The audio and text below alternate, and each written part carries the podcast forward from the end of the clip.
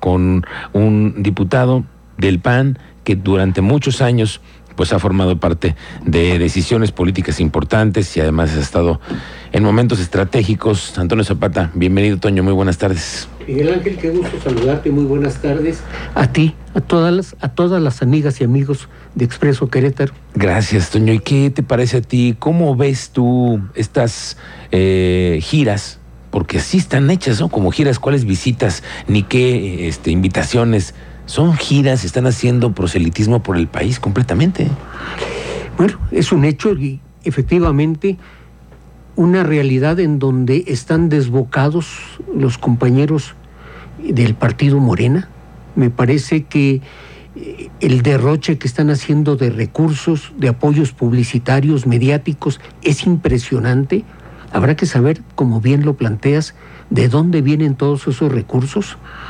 La candidata eh, Claudia el viernes está en Sonora, el sábado aparece en Querétaro y ese traslado no es sencillo, no es de tomo un tren, no, me subo al camión. Tú lo sabes que esto se requiere de una planeación, hay una logística y hay eh, inversionistas para poder mover y ayudar a quienes están haciendo ese tipo de proselitismo. Efectivamente, entonces habrá que ver qué razones hay para hacer todos estos movimientos.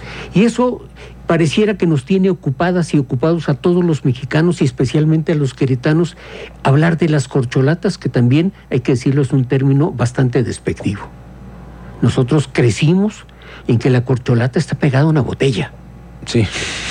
Y visto de esa manera, me parece lastimoso y poco respetuoso que en un partido político se definan a sus suspirantes como corcholatas.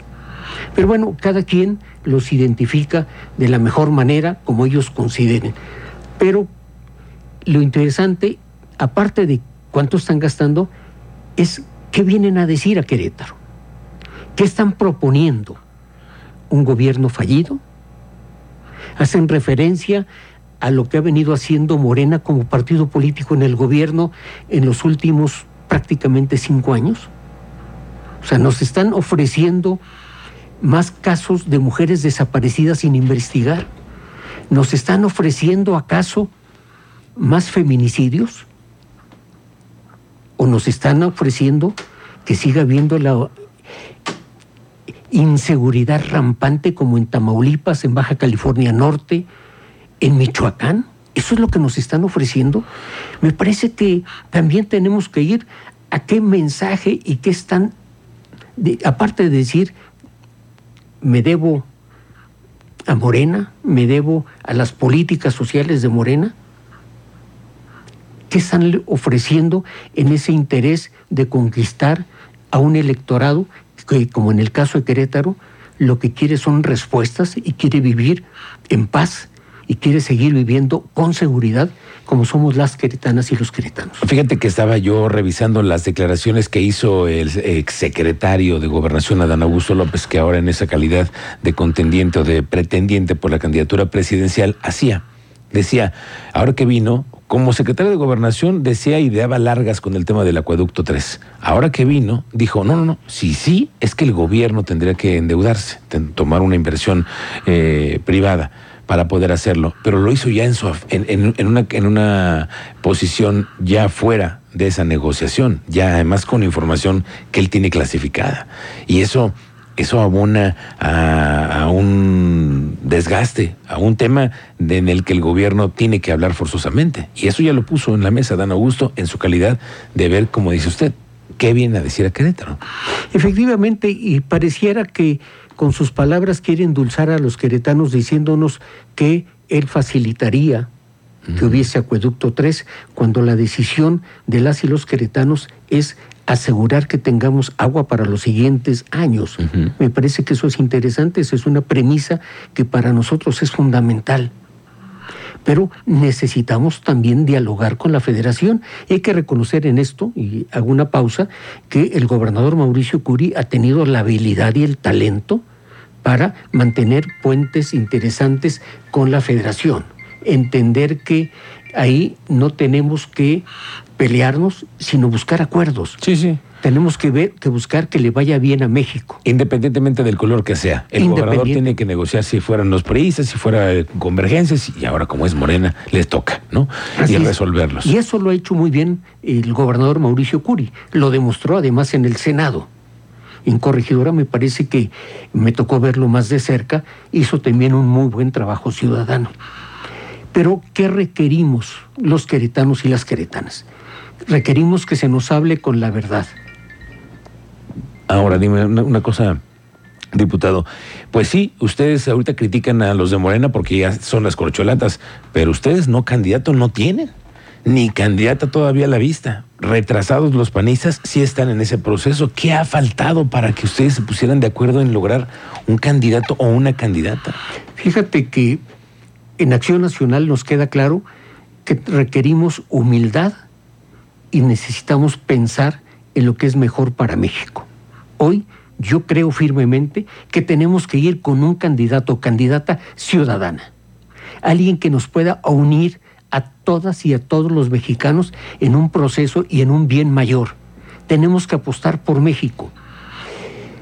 Puede ver en el PAN, los hay, y en otros partidos políticos puede haber magníficos actores que tengan capacidad y talento para representarnos, pero no dejará de haber cierto tinte partidista.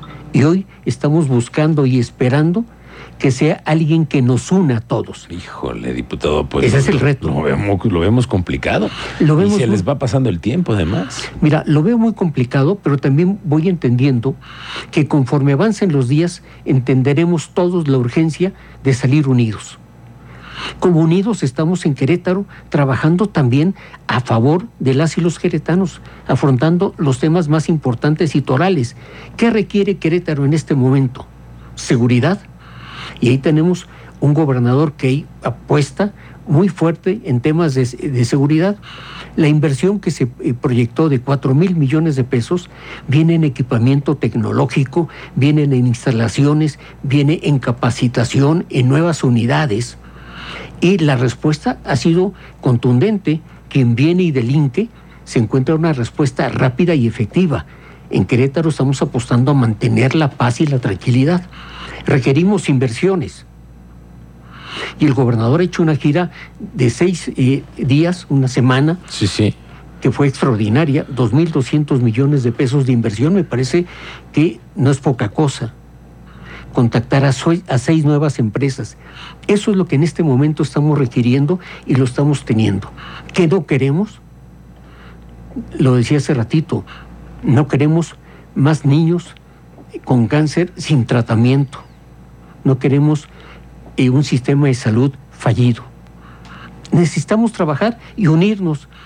Y la respuesta a este movimiento nacional, vamos o no atrasados, yo creo que lo importante es que logremos ponernos de acuerdo y entender que el mejor perfil tiene que ser un perfil ciudadano, que nos una, que nos convenza a ti y a quien nos escucha de que es una persona que no tiene tintes ni eh, características políticas, pero que sí tiene que buscar unir a todos. Pues sí, no, lo, lo único que sí le dudo un poco, diputado, y es que pues ya los tiempos se les están yendo, ya tenemos a tanta gente del otro lado en, en, campaña y ustedes todavía, pues entre que lo siguen pensando y entre que buscan el perfil, ya van a estar pasando los tiempos y estamos ya a menos de un año. Pero mira, la alianza está planteando un elemento que puede ser diferente y muy interesante para todas y todos, las elecciones primarias.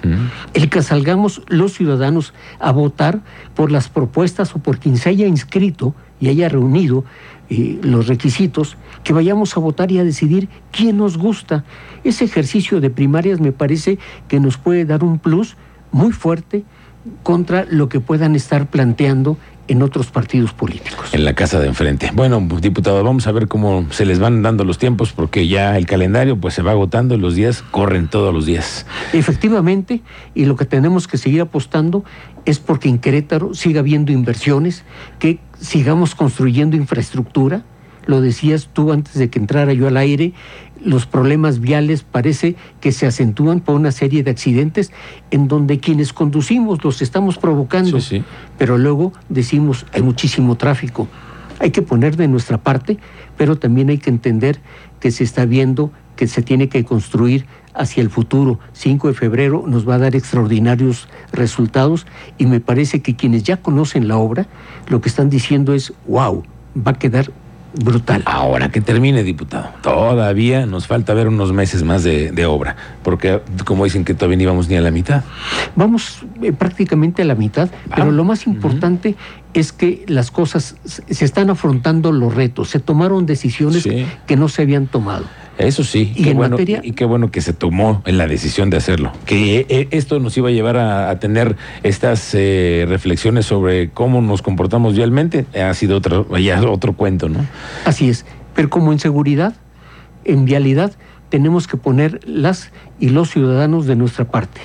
Muy bien, diputado Toño Zapata, como siempre le agradezco la visita y sus reflexiones. Al contrario, es un gusto saludarte a ti y a todas y todos nuestros amigos. Muy buena tarde, Gracias. buen provecho. El diputado